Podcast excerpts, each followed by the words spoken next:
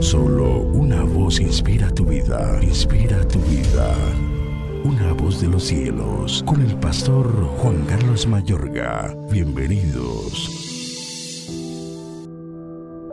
La justicia de Dios por medio de la fe en Jesucristo para todos los que creen en Él.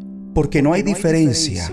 Amable oyente, nadie es totalmente santo excepto Jesús. Por eso, por la fe en Jesucristo es posible ser justos, ya que es Dios el único que puede hacernos justos.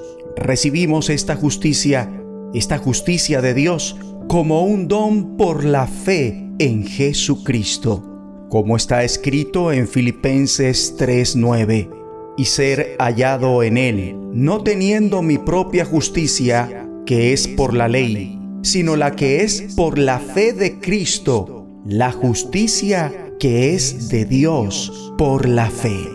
Pero realmente, ¿qué significa recibir la justicia de Dios? Es decir, ser hechos justos por Él. Cuando en verdad tomamos posesión de la justicia de Dios por la fe y la llevamos a nuestra vida, a mi amigo y amiga, somos sabios. Como está escrito, la boca del justo producirá sabiduría, mas la lengua perversa será cortada. Proverbios 10, 31. Pues los labios del justo saben hablar lo que agrada, mas la boca de los impíos habla perversidades. Proverbios 10, 32.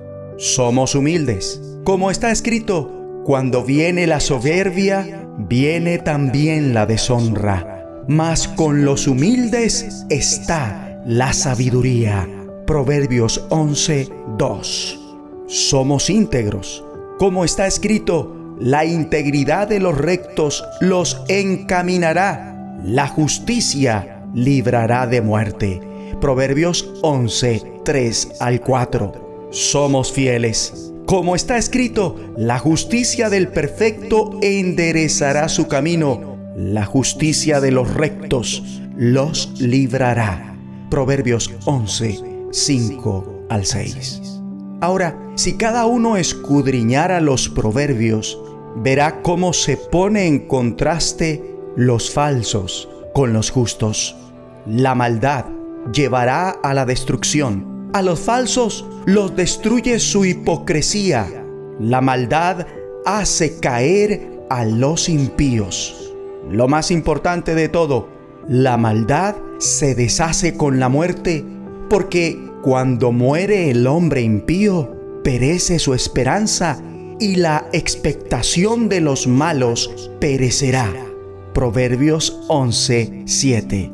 Por otro lado, la justicia libra de la muerte.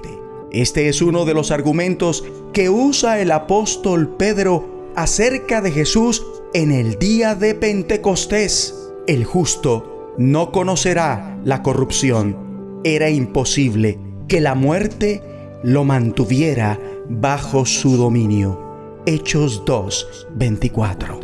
Ora conmigo. Padre bueno, tomo posesión de tu don de justicia por fe. Ayúdame a vivir una vida de sabiduría, humildad, integridad y fidelidad. En el nombre de Jesucristo. Amén.